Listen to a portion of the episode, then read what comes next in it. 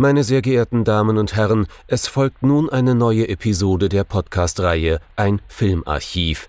Knut Brockmann und Jochen Ecke unterhalten sich über ältere und interessante Filme für ihre Blu-ray-Sammlung.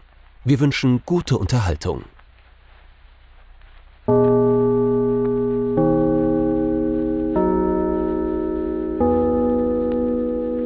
Hallo Knut. Hallo Jochen und hallo liebe Zuhörerinnen und Zuhörer zu einer neuen Folge unseres Filmarchivs. Wir haben uns mal wieder ein wenig in der Zeit nach vorne bewegt, sind aber in den USA geblieben und haben uns im New Hollywood einen Film angeschaut, und zwar vom Regisseur Paul Schrader, den ich vor allem als Drehbuchautor eigentlich sehr, sehr schätze. Was haben wir uns denn genau angesehen? Wir haben uns angesehen Kampf am Fließband, so der sagenhafte deutsche Titel. Auf Englisch heißt das Ganze Blue Color. Und der Film ist aus dem Jahr 1978. Wir sind also schon so äh, am letzten Rest von New Hollywood angekommen, so so kurz vor Schluss. Blue Color. Der Film sagt ja schon mal aus, dass er nicht unbedingt an der Wall Street spielt, sondern im Arbeitermilieu, also bei den Blauhemd tragenden Menschen. Worum genau geht es denn in dem Film? Was haben wir uns darunter vorzustellen? Der, der deutsche Titel verspricht leider zu viel. Kampf am Fließband. Da denkt man, da fliegen die Schraubenzieher und die Helme und die Radkappen. Aber nichts dergleichen passiert hier. Konkret geht's um Sieg, gespielt von Richard Pryor, Jerry, das ist Harvey Keitel, und Smokey, gespielt von Yaphet Koto. Die drei Malochen am Fließband. Sie stellen in Detroit, wohl auch in den 70er Jahren, ähm, Autos her. Und äh, die drei haben Geldsorgen einerseits. Äh, man verdient eben am Fließband nicht sonderlich viel und die Familie will versorgt sein und die Tochter will eine Zahnspange und Prostituierte und Koks kosten auch Kohle. Das ist das eine Problem. Das andere Problem, die drei sind natürlich gute Gewerkschaftsleute. Aber dummerweise bringt's die Gewerkschaft nicht mehr so sehr. Die Gewerkschaft ist offensichtlich korrupt. Die Gewerkschaft ist offensichtlich verbürgerlicht. Das heißt also, die Funktionäre in der Gewerkschaft ähm, sind eigentlich nur noch nach nach dem eigenen Vorteil aus und dementsprechend fassen die drei Kumpels einen neuen Plan. Man könnte doch die Gewerkschaft ausrauben. Und das tun sie auch. Wir haben es also für ein paar Minuten zumindest mit einem Heistfilm auch zu tun. Aber dummerweise ist kaum Kohle im Tresor. Stattdessen finden die drei Unterlagen die ziemlich haarklein beweisen, dass die Gewerkschaft erhebliche finanzielle Verbindungen zur Mafia hat, beispielsweise in Las Vegas. Und das führt dann zu weiteren Verwicklungen, führt zu Todesfällen, äh, führt zu allerlei Schrecklichkeiten. Wir bewegen uns dann im letzten Drittel des Films relativ eindeutig in so einem Noir-Territorium, könnte man eigentlich sagen. Ja, also wenn du das schon so erwähnst, das letzte Drittel der Film teilt sich schon sehr deutlich ein in mehrere Segmente, kann man sagen.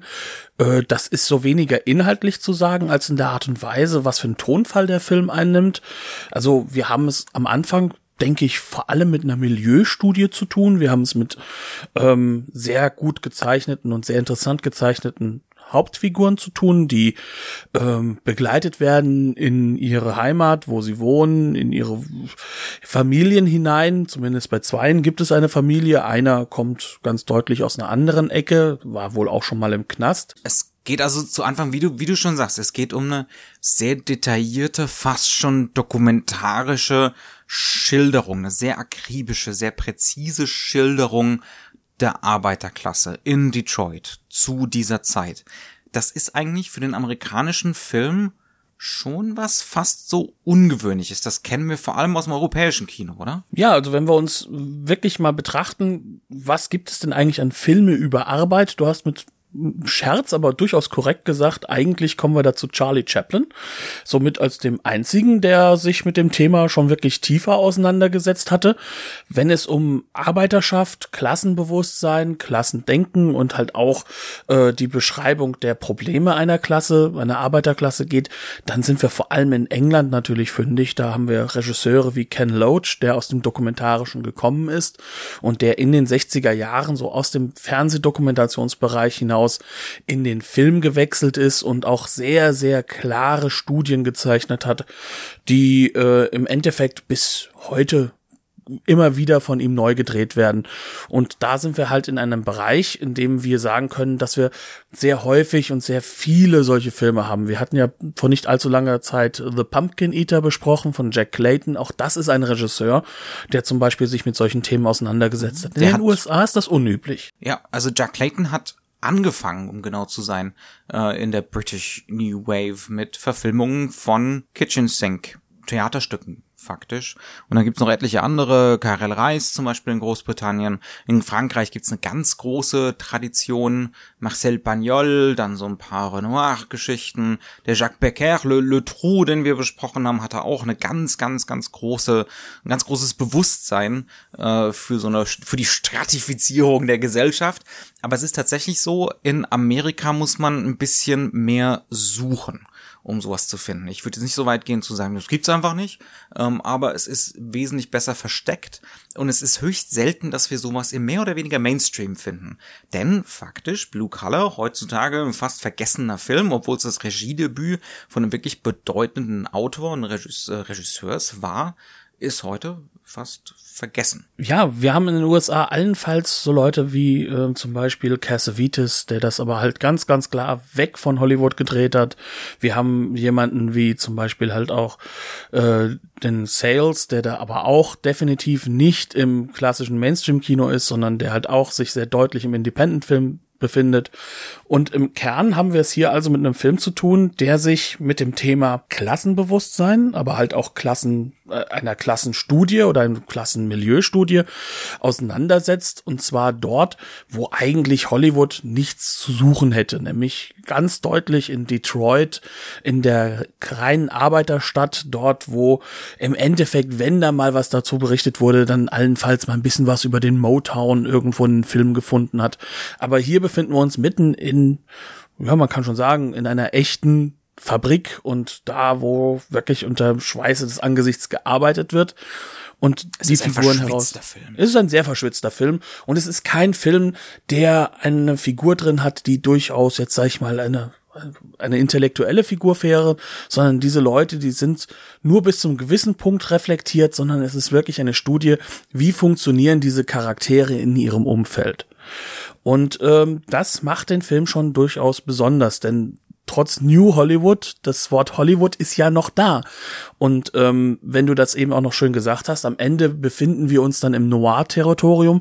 Da ist dann vielleicht auch so der einzige Punkt, wo wir so eine kleine, deutliche Anleihe an eben Arbeiterschaft, an eben den tiefen Fall, an auch, auch die Unmöglichkeit aus einem Klassensystem auszubrechen haben. Und auch das wurde ja von europäischen Regisseuren größtenteils in die USA mit eingebracht. Ganz, ganz deutlich geprägt. Aber das ist was, was Schrader hier definitiv macht. Ähm, er fängt nicht da an, wo der Noir-Film anfangen würde, sondern erzählt uns erstmal zwei Drittel des Films lang eigentlich von den Umständen ja, wenn im Noir bleibt ja die Verkommenheit der Gesellschaft diffus, ambivalent. Das ist einfach ein relativ unklarer eine relativ unklare Bedrohung, ja, die da, äh, die da konstant im Hintergrund ist.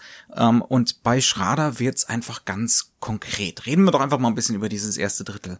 Was wird denn da konkret? Es fängt erstmal damit an, dass wir uns wie typisch beim ähm, äh, New Hollywood Film eigentlich mittendrin befinden in dem, was wir dort filmen wollen. Das heißt also, das sind Filme, die sich von der Nouvelle Vague und halt auch vom italienischen Neorealismus, wahrscheinlich über die Nouvelle Vague, ähm, Elemente herausgesucht haben, mit denen sie direkt fast dokumentarisch in so eine Szenerie hineingehen können. Wir On in, location. Genau. Keine Studioaufnahme. Ganz ja. genau. Wir haben schon gesagt, also die Fabrik wurde angemietet.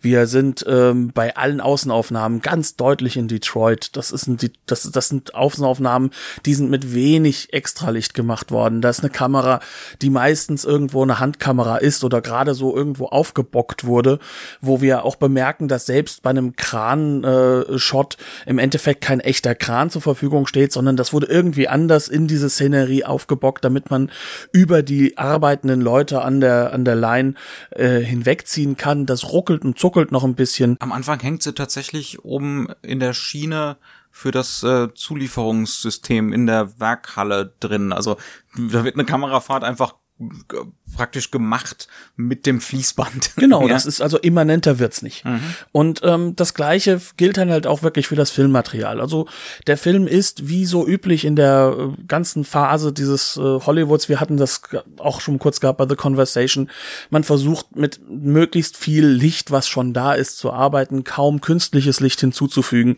Dementsprechend ist das Filmmaterial sehr, sehr grieselig. Es ist ein Material, das sehr schnell sehr viel Licht aufnimmt, wo man aber auch dann nie so richtig kontrollieren kann, wie weit man gehen kann. Man bringt es an die Grenzen, es wird verwaschen an den Seiten. Wir haben im Hintergrund manchmal Beleuchtungen, die sind viel zu hell, weil im Endeffekt sie die einzigen Leuchten sind in dem Ganzen. Insbesondere in den Nachtszenen, wenn dann da mal eine Straßenlaterne ist, dann brennt die aus wie sonst was. Ähm, manche andere Einstellungen, es gibt gegen Ende hin noch so eine Autoverfolgungsjagd, die ist wirklich teilweise hammerhart an der Unterbelichtung und manche Einstellungen sind faktisch unterbelichtet. Das hat natürlich auch was mit Budget zu tun, ist ja. vollkommen klar. Das war ein sehr günstiger Film, äh, irgendwo so an der Grenze zwischen Independent-Film und tatsächlich Mainstream-Film, trotz der drei Stars und Pryor war zu dem Zeitpunkt definitiv schon ein Star. Keitel war auch schon durchaus bekannt, glaube ich. Der war, war einer schon, der Darlings ja, des New Hollywood. Ja, ja, seit Mean Streets. Ähm, Koto durchaus auch äh, eher so eine B-Persönlichkeit. Ähm. Ja, er, er, bei Shepard Koto, da kann man halt einfach sagen, dass er zwar viele Mainstream-Filme gemacht hat, aber der kam halt natürlich aus diesem Genre-Sub-Kino mhm. der, ähm, der Afroamerikaner. Also mhm. er hat mhm. viel so Blaxploitation und ähnliche Dinge gemacht. Ne? Das heißt also, er war in einem Publikumsbereich schon durchaus ein großer Star. Mhm. Ja, und dann haben wir also einerseits haben wir einen Film mit wenig Geld. Er weiß aber ganz genau, wo er das Geld zu investieren hat. Einerseits in, wir mieten jetzt die verdammte Halle. Ja, wir vermieten, wir, wir mieten wirklich die Produktionsstätte an und lassen hier wirklich Autos produzieren.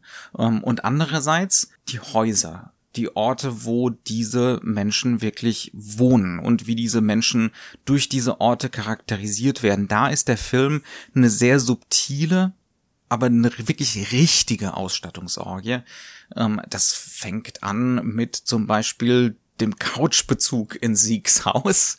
Äh, da sitzen die und das ist eine ärmliche Familie. Man hat definitiv wenig Geld, man hat viele Kinder, man hat Steuerschulden, aber die Couch ist bezogen mit so einer plastikdurchsichtigen Nylonschicht und das ist was, was man in den USA zu dieser Zeit gemacht hat, aber glaube ich weniger in der Arbeiterklasse und eher so im äh, im Bürgertum, so niederes Bürgertum, Spießbürgertum, ja, also so diese Art von Couchschoner, da sieht man schon durch so kleine Details so ein bisschen Standesprätension. Man, man wäre gerne mehr man gibt sich so, als wäre man mehr. Ähm, das sind so Kleinigkeiten, ja, aber das, das ist präzise, das ist auf den Punkt. Das hat den Leuten damals, glaube ich, was gesagt. Ja, also das ja. hat man sofort gemerkt. Ähm, was ist dir denn noch so aufgefallen, was die Ausstattung angeht? Ja, wenn wir uns zum Beispiel ähm, damit auseinandersetzen, also wir haben ja insgesamt drei Hauptdarsteller. Zwei davon sind Afroamerikaner, von denen der eine zum Beispiel, Jaffet Koto, ähm, durchaus halt sehr, sehr stark halt einfach auch als, als sich als Einwanderer oder als Afrikaner sieht und dementsprechend ist seine Wohnung auch ausgestattet. Sie ist zum einen so ausgestattet, dass das Ganze wie ein Blaxploitation-Movie wirkt. Also er hat im Endeffekt eine Plüschausstattung, in der er einen Plüschthron hat in schreiendem Orange, auf dem er dann halt auch wirklich sitzt, ähm, lasziv sitzt.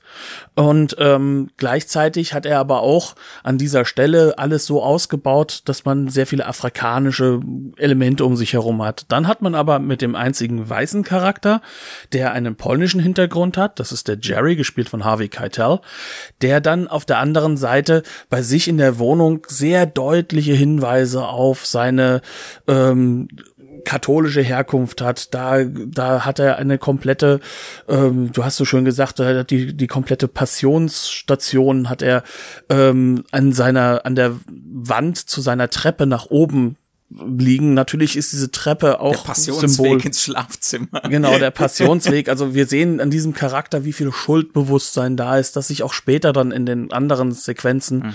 gerade gegen Ende widerspiegeln wird. Das heißt also, dieser Charakter wird über den, über die Stage, in der er sich befindet, über die Räume ganz, ganz deutlich halt mitgeprägt. Und so ist es dann halt auch, wenn die sich in der Kneipe treffen. Das ist so der dritte große Ort. Also die Heimat, die Kneipe und dann natürlich der Arbeitsplatz selbst. Und in der Kneipe, da ist dir ja auch schon aufgefallen, dass da sehr, sehr viel auch über zum Beispiel diese Union, also über die Gewerkschaft gesagt wird, mhm, oder? Also da hängt zum Beispiel neben dem Telefon hängt ein Gewerkschaftsposter. Die Gewerkschaft heißt UAW, um, Union of Automobile Workers, glaube ich.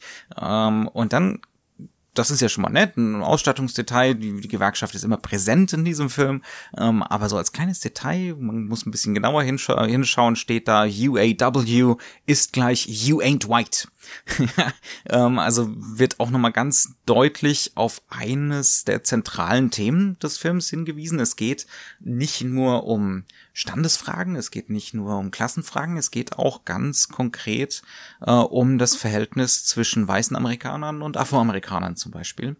Ähm, und dazu hat der Film eine ziemlich präzise Haltung, ähm, mhm. über die man, die ist auch streitbar, auf jeden Fall, kommen wir dann auch bald noch drauf zu sprechen, aber es sind diese ganz vielen Details, ja, wo man merkt, da ist das Geld reingeflossen in einer ziemlichen Low-Budget-Produktion und das ist schon mal wirklich fantastisch, gepaart mit der wirklich rauen, unmittelbaren, direkten Kameraarbeit, die aber trotzdem sehr kunstvoll sein kann und gegen Ende des Films auch sehr subjektiv und paranoid werden kann. Ähm, also auch da, es ist vielleicht nicht auf dem Level von einem Scorsese, ja, ähm, es ist aber auch nicht diese äh, diese, diese, diese gewollte und ausgestellte Kunstfertigkeit. Also um Schrader geht's hier um was anderes. Definitiv. So. Ja. Also er, das Kunstvolle an dieser ganzen Kameraarbeit ist, dass sie dokumentarisch wirkt, obwohl sie es absolut nicht ist, weil sie in jeder Hinsicht kontrolliert ist ja, und, und, weil vor allem die Figuren in den Räumen kontrolliert sind. Ganz viel, ganz viel Mise en scène, ähm, wo so getan wird, als würde die Kamera gerade spontan irgendwas einfangen, aber in Wirklichkeit ist es ganz präzise irgendwie im Raum koordiniert und choreografiert zwischen den, zwischen den Figuren. Das sind Sachen, die uns in diesem ersten Drittel aufgefallen sind. Ähm, dann, wie machen wir weiter? Wenn wir noch bei dem ersten Drittel sind, dann können wir auch vor dem ersten Drittel anfangen, nämlich in den äh, beginnenden Titles, mhm. weil dort wird nämlich auch ein Thema weiterhin eingeführt, was unglaublich wichtig für den Film ist, und das ist Rhythmus.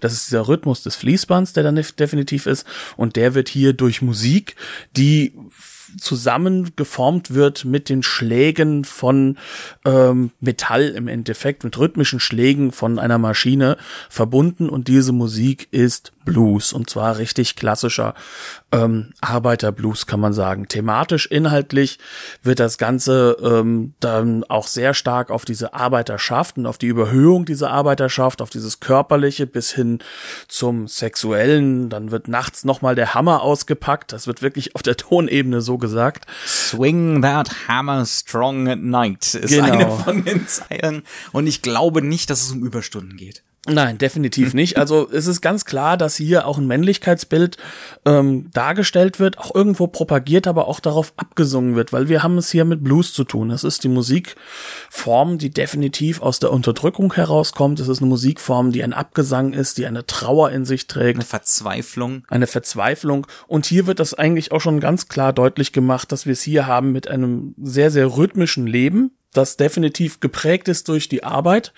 Ähm, wir dürfen nicht vergessen, ähm, Harvey Keitel hat definitiv auch noch einen Zweitjob. Der darf nämlich, nachdem er dann im, äh, in der einen Firma erstmal Autos zusammengebaut hat, darf er in der anderen quasi Autos wieder auftanken, um überhaupt seine Familie über die Runden zu bringen.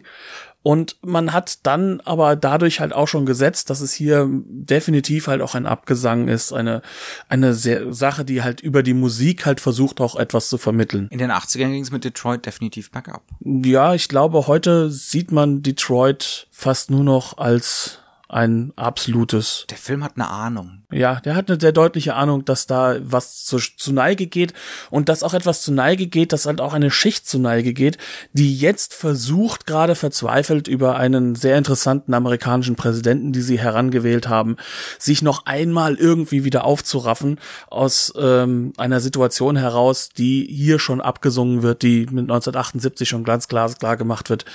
Das geht so nicht weiter. Können wir ein bisschen über die Figuren reden. Das sind nämlich, finde ich, sehr, sehr spannende Figuren. Figuren, die heute vielleicht gar nicht mehr so dargestellt würden oder nur von Regisseuren, die tatsächlich den Mut zu Ambivalenzen und zum Unperfekten haben. Das sind Figuren, die ihre Fehler haben. Wir haben gerade schon von Männlichkeit gesprochen. Heute würde man die wahrscheinlich alle unter Toxic Masculinity einordnen, oder? Sie sind ja auch toxic. Also das ist ja so, das ist ja eine Beobachtung, die dieser Film hat. Es sind Figuren, die durchaus leiden in ihrer Situation, in der sie sind. Sie sind arm, sie werden ausgenutzt, sie werden definitiv, ähm, und in dieser Hinsicht ist der Film sehr klassenbewusst, sie werden ausgenutzt von einer Mittel- und Oberschicht, die an ihnen Gewinn hat, aber sie nicht dran teilhaben lässt.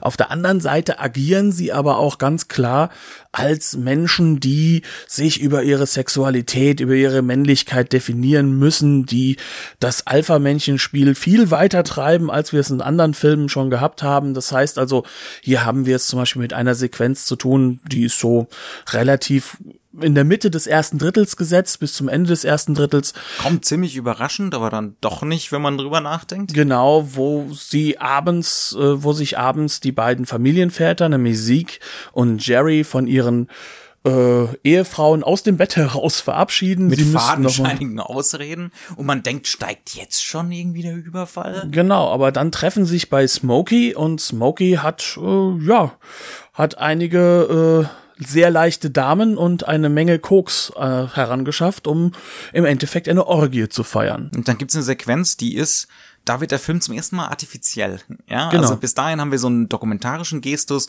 und dann bricht plötzlich die Zeit, die lineare Zeitdarstellungen zusammen, Dialoge werden verklammert, über die Bilder montiert. Ähm, also plötzlich ist der Film selber in so einem Drogenrausch und wird leicht paranoid, wird leicht seltsam, wird subjektiv und es wird mehr als deutlich. Jupp, das sind durchaus äh, problematische Menschen, ja. Ähm, Ja, die haben keinerlei Schwierigkeiten damit, momentan nicht nur fremd zu gehen, sondern sie nehmen brachial viele Drogen. Äh, sie sind äh, definitiv, äh, haben kein Problem damit, fremd zu gehen in diesem Sinne. Ähm, und sie schauen sich dabei natürlich auch wunderbarerweise noch zu, wie sie sich jeweils dann über eine andere Frau hermachen, was durchaus auch wiederum ähm, mit Das diesem so Männlichkeitsbild ironische bricht, Spitze, ja? ne? Ja. Das ist dann diese ironische Spitze, die dann mit diesem Männlichkeitsbild bricht und äh, ähm, sozusagen gar nicht so das, das Bild, das sie nach außen tragen wollen, mit sich trägt. Aber Also man ähm, verschwindet nicht ins Privatzimmer. genau, also es ist auch durchaus, man möchte auch dem Herrn zugucken. Also da hat auch schon eine homoerotische äh, Situation ist da mit Sicherheit mit drin. Auch ein Klassiker bei Paul Schrader, glaube ich. Definitiv, ja. Also, ich glaube, mehr als einer von unseren Zuhörern hat auch schon mal American Gigolo gesehen.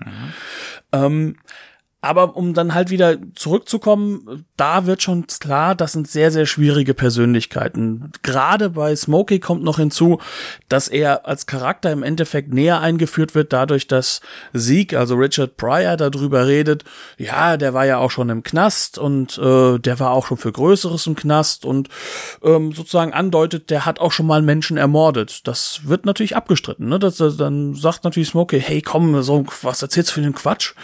Aber im letzten Dritten des Films gibt es dann eine Sequenz, in der der Mann eine Gewaltorgie losbricht.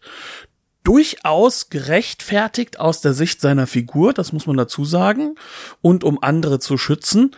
Aber in der zerschlägt er mal Knie, Kniescheiben und ähm, tut Leuten so weh, dass man sich sagt, so vielleicht äh, hat sich der Sieg da doch nicht äh, zutreffen alles. ja, Genau. Auf jeden Fall. Ja. und somit haben wir es hier mit Figuren zu tun, die definitiv ihre Schwierigkeiten haben, die definitiv schwierig sind, die auch wirklich aus heutiger Sicht äh, dieses Thema Toxic Masculinity nach draußen tragen, wo wir das dran beobachten können.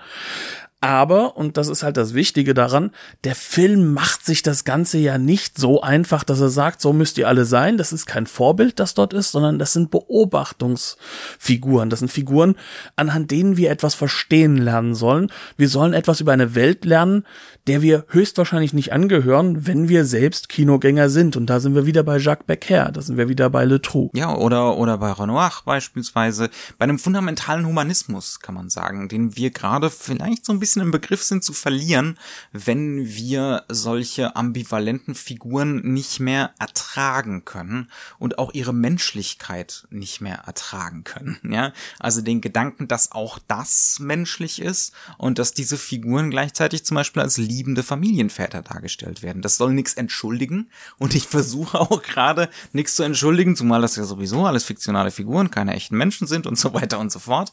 Ja, aber das ist ein Film der Ambivalenzen. Das ist ein Film, ähm, ja, also was er definitiv nicht tut, er sagt nicht, die Klassenproblematik lässt sich reduzieren auf Charakterschwäche.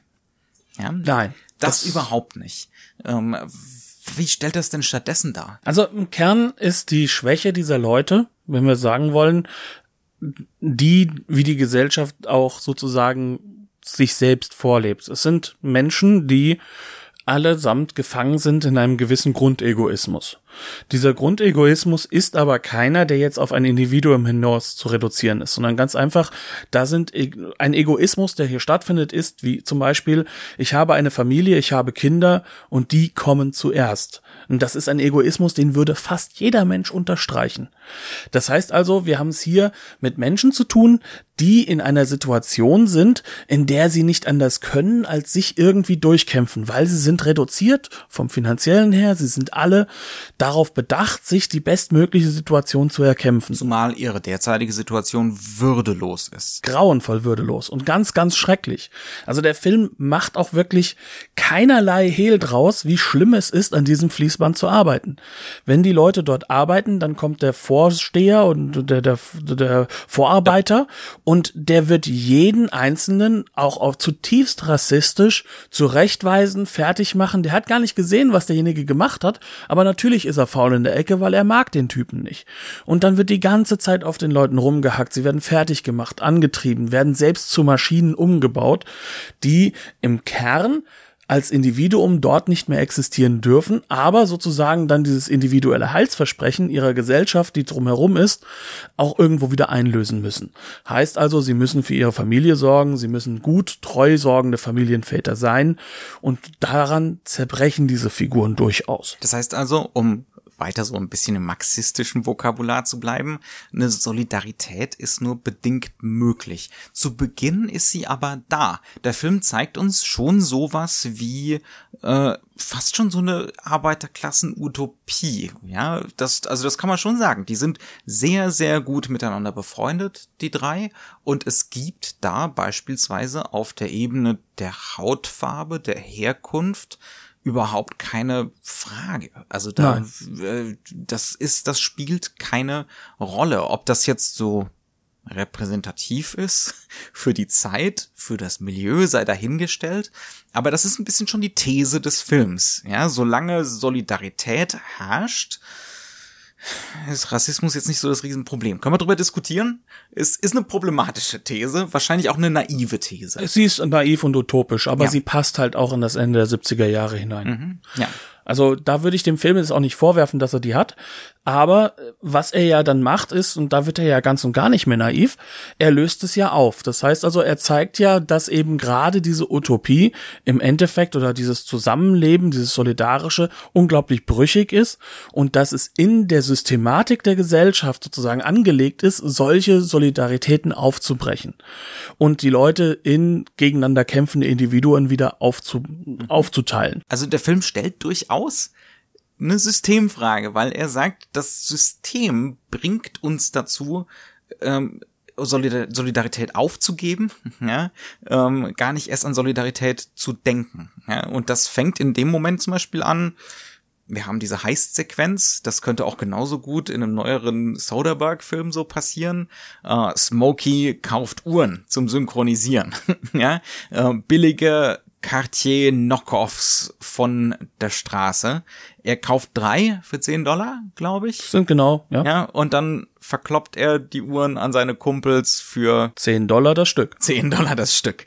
Ja, also das sind solche kleinen Spitzen, auch wieder, die in dem Film drin sind, die zeigen, in dem Moment, wo es um Geld und um Macht geht, ja, ist man vom System so konditioniert, dass man an sich selbst denken muss, fast schon. Dass Ja. man für den eigenen Vorteil sorgen muss. Ja, und das Spannende ist halt, dass der Film das durchdekliniert und im Kern, also er wurde ja gerne marxistisch genannt, gerade zu seiner Zeit, ähm, eigentlich keinerlei Lösungsantwort gibt im, in der Solidarität, weil er sie als unmöglich darstellt. Spricht also eigentlich so richtig, also er ist, ist ein sehr eigentlich verzweifelter es Film. ist ein verzweifelter Film, der im Endeffekt sagt, die Antwort des Marxismus funktioniert ja auch nicht. Aber lass uns das einfach mal so ein bisschen daran durchdeklinieren, was der Film da eigentlich macht. Und das ist ja das Spannende, weil wir reden jetzt hier über Klassenkampf, über Arbeitertum. Wir sind aber hier im ersten Drittel des Films. Denn das, was Schrader dann macht, ist dann ein ganz, ganz typisches Element von New Hollywood.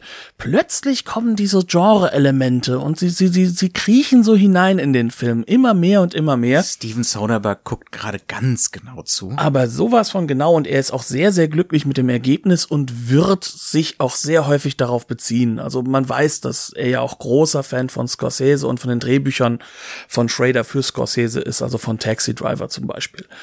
Aber hier gerade diese Art Film, dieses Art, diese Art und Weise mit Genre umzugehen, das ist etwas, was wir bei Soderbergh jetzt heutzutage kennen, was aber Schrader ganz, ganz besonders emanzipiert in diesen Filmen. Also das heißt also, Genres werden nicht mehr als Stücke genommen, die man komplett nimmt. Er nimmt sie aber auch nicht als Pastiche, sondern er benutzt sie, um in diesen Situationen, wie zum Beispiel diese Heist-Sequenz, wo dann auch so ein bisschen Komödie mit reinkommt.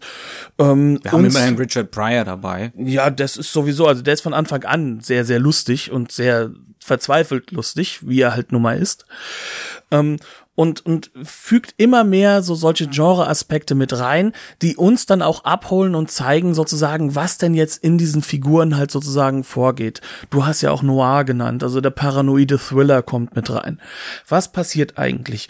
Im Kern ist es so, dass wir ab diesem Moment, an dem sich diese Jungs entscheiden, wir müssen das überfallen, ähm, sich eine Logik durchsetzt. Das ist ja auch eine Selbstzerstörung. Natürlich, das ist eine totale Selbstzerstörung, aber sie Die Arbeiterklasse zerstört die eigene Repräsentanz, die Ja. eigene Möglichkeit, irgendwie ein bisschen Kontrolle auszuüben. Ja? Genau, und die Logik dahinter ist, was hat denn schon einmal diese äh, Gewerkschaft für mich persönlich getan?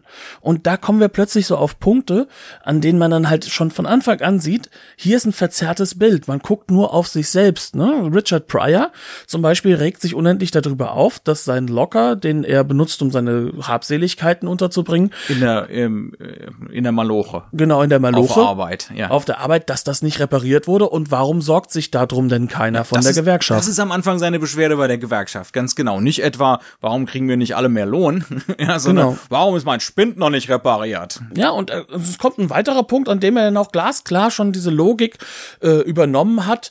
Ähm, sozusagen, ja, die Gewerkschaft mit dem mehr Lohn, das, das funktioniert ja nicht mehr. Wir sind ja auch schon glücklich mit dem, was er erarbeitet hat. Es sind ja die Kosten, die steigen. Das ist also sozusagen diese ganze Logik der, der Arbeitgeber. Wir können euch nicht mehr zahlen. Wir können auch, auch nichts dazu, dass alles mehr kostet. Aber mehr können wir euch wirklich nicht zahlen. Das heißt, diese Logik ist schon komplett übernommen. Aber es geht halt jetzt um ein ganz individuelles Problem, das ich jetzt gelöst haben möchte und das hier jetzt, sag ich mal, in diesem Film dazu, fü zu, zu, dazu führt, dass man sich sagt, die haben noch nie was für mich getan, jetzt nehme ich mir mal das Geld, dann haben sie was für mich getan, das ist doch nur so gerecht. Und in diesem Moment, in dem sie das tun, kommt eben dieser Heist-Movie mit rein. In diesem Moment fangen wir an, halt auch ein bisschen einen Cop-Movie drin zu haben. Es kommt der paranoide Thriller immer mehr hervor. Und wir haben ja hier FBI-Agenten. Genau. Die so tun, als wären sie Doktoranden. Ja, die halt sozusagen sowieso schon shady sind, weil die reden von so etwas wie, was ist denn eine Thesis? Also was ist denn äh, so, sozusagen so, so ein Arbeitspapier, was man schreibt? Was, was soll das Ganze denn? Ähm, aber in Wirklichkeit stellt sich heraus, dass es ein FBI-Agent ist, der im Endeffekt gegen die Union vorgehen will. Und hier wird schon so ein paranoides Konstrukt gebaut, die da oben, und das sind alle, das ist der Staat, Uncle Sam, wie er so schön genannt wird, das ist das FBI, also die Exekutive, aber halt auch die Union und die Arbeitgeber, alle zusammen sind sozusagen gegen sie. Und ist ja auch die Wahrheit. Das ist ja der Punkt. Bis zum gewissen Punkt ist das ja auch die Wahrheit. Und äh, was halt dieser Film an dieser Stelle macht, ist, dass er immer mehr in diese Tropen hineinarbeitet, die wir halt eben aus Thrillern und Co. kennen. Dabei hat er aber drei sehr, sehr unterschiedliche Figuren aufgebaut. Zwei davon sind sich ähnlich, nämlich der Richard Pryor, und halt auch der Harvey Keitel, weil sind beides Familienväter, mhm. sind beides Leute, die in diesem Milieu halt schon immer existiert haben. Aber dann ist da halt eben Jeffet Koto und dieser Mann ist nun mal Ex-Knacki, der kommt von außen vor und erstaunlicherweise ist er nichts anderes als so eine Art Orakel, auf das keiner hört. Also er ist die Figur, die schon von Anfang an sagt und durchblickt hat, was passiert hier eigentlich. Und wenn wir jetzt sozusagen diese Konstruktion haben, dass er immer weiter vorhergesagt hat, dass er von Anfang an sagt, sie werden uns auseinanderdividieren, weil sie werden uns gegeneinander äh, gegeneinander pitten, schwarz gegen weiß, genau ähm, Arm, der, der, der Anfänger gegen den schon etablierten, der Junge gegen den Alten und somit werden sie uns immer unten halten. So sozusagen, deswegen kommt keine Solidarität zustande. Er hat den Durchblick, weil er sowieso von draußen auf die ganze Geschichte drauf guckt. Ja, und, und das, genau das passiert. Genau, aber er ist halt auch gleichzeitig problematisch. Warum ist er außen? Er ist nun mal ein Knacki, er ist ein Gewalttäter. Er ist mit Sicherheit keine positive Figur. Aber das Ganze, dadurch, dass wir so radikale Figurenkonstruktionen haben, hat halt eben diesen Genre-Hintergrund.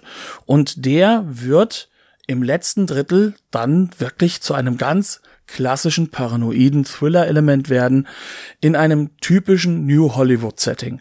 Wie du es ja eben schon gesagt hast. Dann kommt Noir rein, dann kommt all diese Aspekte rein, die wir auch schon aus Taxi Driver zum Beispiel kennen. Plötzlich ist Harvey Keitel alleine.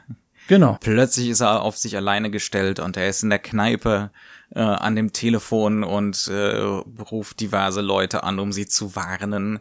Äh, und er muss sich immer wieder umgucken, ob sie hinter ihm her sind. Äh, und es gibt es gibt eigentlich eins zu eins fast eine Einstellung aus Taxi Driver. Da gibt's ja auch diesen berühmten Moment mit äh, Robert De Niro im Gang am Telefon äh, und so einem, ich glaube, 180 Grad Blick der Kamera. Die Kamera ver verselbstständigt sich in der subjektiven. Genau dasselbe haben wir hier. Ja, also Keitel guckt und die Kamera verselbstständigt sich mit so einem Schwenk über die gesamte Kneipe drüber. Ähm, das ist eigentlich, das ist glaube ich auch Ende der 70er Jahre noch eine relativ krasse äh, Sache. So eine Kamera, die eigentlich nicht einer Bewegung folgt, die nur durch einen Blick motiviert schwenkt. Ja, ähm, und dann ist da nix. da ist da eigentlich nichts zu sehen. Ähm, das heißt, also, es geht wirklich um die reine, ziemlich radikale Subjektive. Also wir haben dann schon einen relativ heftigen stilistischen Wechsel ähm, den, den die Kritiker damals auch so wahrgenommen haben. Es gibt dann auch so eine Autoverfolgungsjagd, äh, die, die so genrehaft wirkt, ja, obwohl sie stark unterbelichtet ist über weite Strecken, äh, dass, dass sie plötzlich wie so ein Fremdkörper wirkt, ja. Genau. im Film, was natürlich auch potenziell subjektive Lesarten hat, ja, warum ist das plötzlich so dramatisch, warum ist das plötzlich so verfremdet, ja, äh, warum kommen diese Elemente hier rein, du hast schon drüber nachgedacht, findet das Ganze überhaupt statt? Ja, weil das Sounddesign halt nichts Realistisches mehr hat. Also wir fangen an mit einem Reifenquietschen, das dann vollkommen verfremdet als Elektrosound auf der Tonspur bleibt. Und ähm, das Ganze wirkt nicht so, als ob das irgendwie irgendwo fest und realistisch sein muss, sondern das Einzige, was wir als realistisch wahrnehmen, ist, wenn dieser Sound aufhört, nämlich dieser Moment, in dem er dann mit seinem Auto in anderes hineinknallt und die Polizei das dann bemerkt. Also sprich in diesem Moment, wo er dann zusammenbricht. Aber plötzlich ist halt das Auto, das ihn verfolgt hat, nirgendwo mehr zu sehen. Aber um das nochmal deutlich zu sagen, der Unterschied zu einem klassischen Noir-Film ist hier einfach, dass wir dieses Vorspiel hatten. Ja, wir haben gesehen, wie sich diese Freundschaft, wie diese Freundschaft auseinandergegangen ist, unter welchen Umständen äh, das auseinandergegangen ist, wie hier Leute ihrem Individualismus, ihrem Egoismus, dem Systemzwang erliegen, sich untertan machen, wie Sieg dann zu einem bestimmten Zeitpunkt mal dann sagt, äh, things have gotten complicated. It's not that simple anymore. Ja, also Solidarität und Freundschaft, das ist jetzt zu einfach. ja, ja. Ähm, so, solange es um die eigene Familie und um den eigenen Vorteil geht. Also ähm, ähm das ist ein Riesenunterschied, denn jetzt ist es plötzlich politisch, es ist konkret, es ist dokumentarisch, es ist in der Lebenswelt verortet und nicht in der expressionistischen äh, Fantasiewelt, könnte man sagen. Ja? Genau. Und äh, wir, wir müssen ja sehen, es sind so zwei, drei Momente, anhand denen ähm, schon ziemlich deutlich gezeigt wird, wie diese Situationen halt auch aufgelöst werden und wie diese Charaktere aufgelöst werden. Also äh, wir müssen leider ein bisschen vorgreifen in der Hinsicht, dass wir dann doch ein bisschen viel verraten. Also ich muss es, ähm, Jochen nicht, der ist natürlich dagegen. Ich, ich bin unschuldig. Sh ähm, Shitstorm bitte in Richtung in Richtung Brockmann, Brockmann ja. bitte. Äh, aber ähm, es gibt so zwei, drei Dinge, die man sagen muss. Also zum einen ist es halt so, die Sachen, die sie bekommen oder mit denen sie sozusagen dann arbeiten können, sind ja nicht das Geld. Sie kriegen kein Geld aus dieser Bank, wie du erzählt hast, sondern sie haben dann diesen Notizblock, in dem dann doch ein paar Dinge drinstehen, die einem zu denken geben sollten, wenn man relativ clever ist und man liest da, naja, da hat jemand mit der Mafia zu tun oder wie es hier dort nur heißt, nur mit Las Vegas. Aber es ist im Endeffekt die Mafia, das ist äh, sehr deutlich angelegt. Ähm, dann würde man nicht hingehen und würde sagen, hier Leute, ähm, wir wollen, dass ihr uns äh, sozusagen dafür bezahlt, dass wir euch das zurückgeben. Denn im Kern ist es so, dass sie zwar nichts an Geld gekriegt haben, aber plötzlich überall in der Zeitung steht, 10.000 Dollar wurden geklaut und die müssen jetzt natürlich erst einmal von der Versicherung wieder gezahlt werden. Das heißt also, die Union begeht im Endeffekt einen Versicherungsbetrug. Und ähm, dieses Leverage, was man dort hat, das möchte man dann halt benutzen, um dieses Geld aus dem Versicherungsbetrug wiederum an sich zu binden, wieder zurückzuholen. Das heißt also, hier haben wir wieder verschiedene Egoismen, in denen halt auch die Union selbst wie ein egoistischer Charakter auftritt. Und das Spannende ist halt an dem Punkt, an dem wir dann ankommen und diese Figuren ähm, sozusagen der Union bekannt werden. Das heißt, sie erfahren an einer Stelle, wer sind denn die drei? Und der Chef von der Union, der guckt nur auf die verschiedenen, auf die drei verschiedenen ähm, ja, Akten und sagt zu dem einen, der, der will was werden, der kann gekauft werden, der, der hat zu viel Angst und der ist ein Problem. Der erste, das ist Sieg, der kann gekauft werden, der will unbedingt aufsteigen, der hat die Geldprobleme, der wird das machen. Der hat das Nylonsofa der hat das Nylonsofa. Jerry, Harvey Keitel, ist derjenige, der in seiner ganzen katholischen Guild-Struktur auf jeden Fall Angst haben wird. Und das Problem. Und ein schlechtes Gewissen. Und ein schlechtes Gewissen. Und das Problem ist Smokey, also Japheth Koto. Der Mann hat schon Gewalt ausgeübt. Und der Mann ist auch der einzige, der an dieser Stelle auch schon durchblickt, jetzt sind sie in Gefahr. Und der aber auch seine anderen Leute schützen möchte. Und was passiert?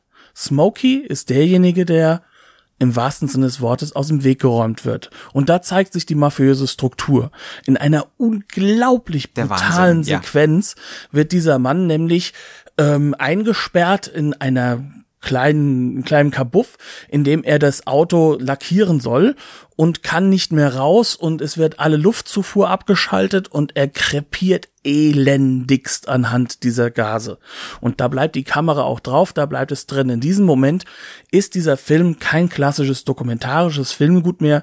Das hier ist ein, ein das ist ein körperliches brutales Kino, was uns ganz klar deutlich zeigt, wohin führt das Ganze. Und das ist durchaus mafiös, würde ich sagen. Bescheuerterweise wird das im, im Booklet verglichen mit einer James Bond-Szene. Oh Gott.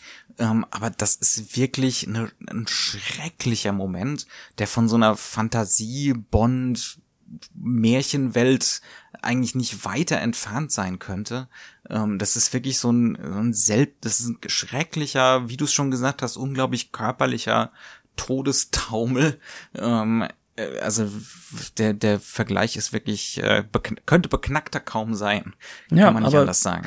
Aber im Endeffekt ist es hier so, dass die Union als das System, das zusammenhängt, im Kern den einzigen Charakter, der ihnen gefährlich werden könnte, der es ja auch irgendwo durchblickt hat, der nebendran steht, den entfernt. Und zwar aufs brutalste. Und gleichzeitig aber auch denjenigen, der vorher einer der besten Freunde war, nämlich Sieg, zu ihrem ja, zu, zu einem Mittäter macht, indem er nämlich vorher rausgekauft wird als der neue Union Representative in diesem Werk. Und diese Sache, diese Konstruktion, die zeigt so hervorragend, dass wie dieser Film hingeht und diese Thriller-Elemente, dieses Paranoide, auch, auch irgendwo dieses System gegen den Menschen so weit weiterträgt, dass wir es hier im Endeffekt mit einer Auflösung zu tun haben, die nicht realistisch ist, in Sachen von wegen, wie sie gefilmt ist, sondern genrehaft, aber die sehr wahrhaftig ist, die sehr, sehr richtig wirkt und die wir auch halt gerade verarbeiten können, weil wir uns halt eben in diesem Kino irgendwo verorten können und weil wir halt eben diesen Rückgriff haben. Wir haben dieses Noir-Ende. Es ist düster, es ist schlimm, es ist Neo-Noir im wahrsten Sinne des Wortes. Aber es hat was mit uns zu tun. Ja, und vor allem mit denjenigen, die wir auch gerne einfach nicht betrachten und zur Seite schieben. Und in dieser Hinsicht ist das ein brutal wütender Film, ein frustrierter Film, einer, der die Arme hochschlägt und keinerlei Antwort hat, sondern nur aufschreien kann, wie schlimm das alles ist. Und wir können uns darin auch wirklich nicht nur in Hinsicht eines Arbeiterfilms à la Ken Loach wiederfinden, sondern wir finden uns halt schon wieder in einer Situation, in der wir uns dann auch sagen können, okay, ja, wir kennen das Ganze ja schon. Also wenn wir uns jetzt hier mit der heutigen Politik auseinandersetzen, ne, ähm, es wird ja nicht nach oben gezeigt, wenn man zu wenig hat, sondern es wird zur Seite gezeigt. Der, der, der ALG-Empfänger sagt, na ja, da ist doch der böse Ausländer, der nimmt mir das Geld weg anstatt dass man halt eben schaut, warum haben alle so wenig Geld und warum können wir den Leuten so wenig helfen. Das heißt also auch hier ist eine De Desolidarisierung zugange, die dieser Film hervorragend beobachtet. Mhm. Und ich glaube, dass man dem Film das Ganze abkauft, emotional abkauft, aber auch auf der Ebene seiner These. Es ist jetzt zum gewissen Grad, ist es ein Thesenfilm, ja, ja definitiv. Teile, Teile und Asche, ja. Ähm, man kauft es dem Film trotzdem ab, gerade weil er uns diese Figuren als unperfekt gezeigt hat. Ja, um da nochmal drauf zurückzukommen. Ähm, gerade weil das kein reines Passionsspiel war, sondern weil das alles Menschen mit Schwächen waren, die durchaus teilweise was dazu beigetragen haben. Ja. ja. Ähm, also er zeigt eben auf, das ganze System ist menschlich. Ja, ja definitiv. ja. Wobei eine Sache ist nicht menschlich. Am Ende, die Autos werden gebaut. Die Uhr mit den Autos, die gebaut werden, wird immer weiterlaufen, egal was da unten drunter passiert, egal ob da Menschen sterben, ob da äh, irgendwelche Kämpfe ausgetragen werden, sie läuft weiter. Ja. Das, das System funktioniert schon, aber alles Menschliche, was da drin konstruiert ist, das funktioniert nicht. Ja. Wir sind am Ende, oder? Ich würde sagen, damit haben wir es geschafft. Wie haben wir es denn uns dieses Mal zu Gemüte führen können? Wer hat uns denn diesen Film wieder ausgegraben? Hm, eines unserer Lieblingslabels äh, mit dem wunderschönen Namen Indicator ähm, von äh, der Insel aus Großbritannien, ähm, lässt sich immer noch, noch sind sie in der EU, relativ problemlos von Amazon UK importieren. ist eine preisgünstige Disc, vergleichsweise sehr schönes Remaster. Ähm, ich glaube, du hast dich ein bisschen ausgiebiger mit den Extras befasst. Magst du was zu den Extras sagen? Ja, also wir haben einen Audiokommentar, der sehr interessant ist. Wir haben ähm, eine Einführung durch einen Regisseur, der sehr thesenhaft auch sagt, es wäre ein marxistischer Film, Amerikaner. Ich, ich stimme dem Ganzen Ganzen nicht zu. Wir haben einen etwas anderen Begriff von Marxismus als Amerikaner, ähm, die da durchaus so ein bisschen anders halt auch auf, aufwachsen. Ähm, und er hat halt auch sehr viele kleine Snippets, hat eine wahnsinnig tolle Methode gefunden, über den Film hinweg eine Audiospur laufen zu lassen mit äh, alten Interviews mit Paul Schrader und eines mit einer Masterclass, die er in Drehbuchschreiben gegeben hat für, glaube, das British Film Institute, was natürlich ein wahnsinnig tiefes, interessantes Einblick gibt. Und er hat ein tolles Booklet, bei dem ich den Essay sehr problematisch finde. Ich gebe es zu. Siehe James Bond Szene. Ja, das ist so eines dieser Elemente und auch diese Reduktion auf, auf diese Sexual Masculinity, die da auch mit einherfließt, kann ich nicht teilen, die Thesen, aber halt auch mit ganz, ganz tollen Interview-Snippets, die auch überall her ausgegraben wurden mhm. mit Paul Schrader. Ja. Also, um es nochmal deutlich zu sagen, Indicator eigentlich immer dufte. In diesem Fall eine besonders schöne Entdeckung von deren Seite sind wir überaus dankbar für. Und wenn ihr euch das anschafft, dann werdet ihr wahrscheinlich genauso dankbar sein wie wir. Ähm, ist wirklich eine Entdeckung. Ähm, wir wiederholen uns dann zwar mit den Entdeckungen, aber pff, zum gewissen Grad geht's bei diesem Podcast auch um Entdeckungen. Ja, um nichts anderes geht es. Und äh, wir können damit auch für uns ein wenig noch äh, argumentieren, warum wir so viel Geld in Blu-rays ausgeben. das ist eigentlich der eigentliche Sinn und Zweck dieser Angelegenheit hier. Natürlich. Der andere Zweck ist es natürlich, dass wir ein gewisses Sendungsbewusstsein haben. Deswegen würden wir uns freuen, wenn euch diese Folge gefallen hat oder auch ihr irgendwelches Feedback habt. Bitte meldet euch, sagt uns doch Bescheid, gibt uns ein bisschen was äh, zurück in der Hinsicht, dass wir wissen, ob das euch da was gefallen oder nicht gefallen hat. Gebt uns auch gerne eine schöne Bewertung, am besten bei iTunes. Äh, es darf auch eine nicht so schöne sein und auch gerne einen kleinen Kommentar, was ihr von dem Podcast haltet für andere Leute. Das hilft uns schon sehr. Und ähm, bis dahin würde ich sagen, sind wir dann doch eigentlich quasi durch. Ja, ja, also auf jeden Fall unseren, unseren rasenden Narzissmus füttern. Da, da sind wir sehr dafür. Ähm, und ansonsten sind wir fertig. Genau. Deswegen sage ich herzlichen Dank. Hoffentlich seid ihr nächste Woche wieder mit dabei, wenn wir einen neuen Film dabei haben. Und ja, bis dahin eine schöne Woche und tschüss und auf Wiedersehen. Bis zum nächsten Mal.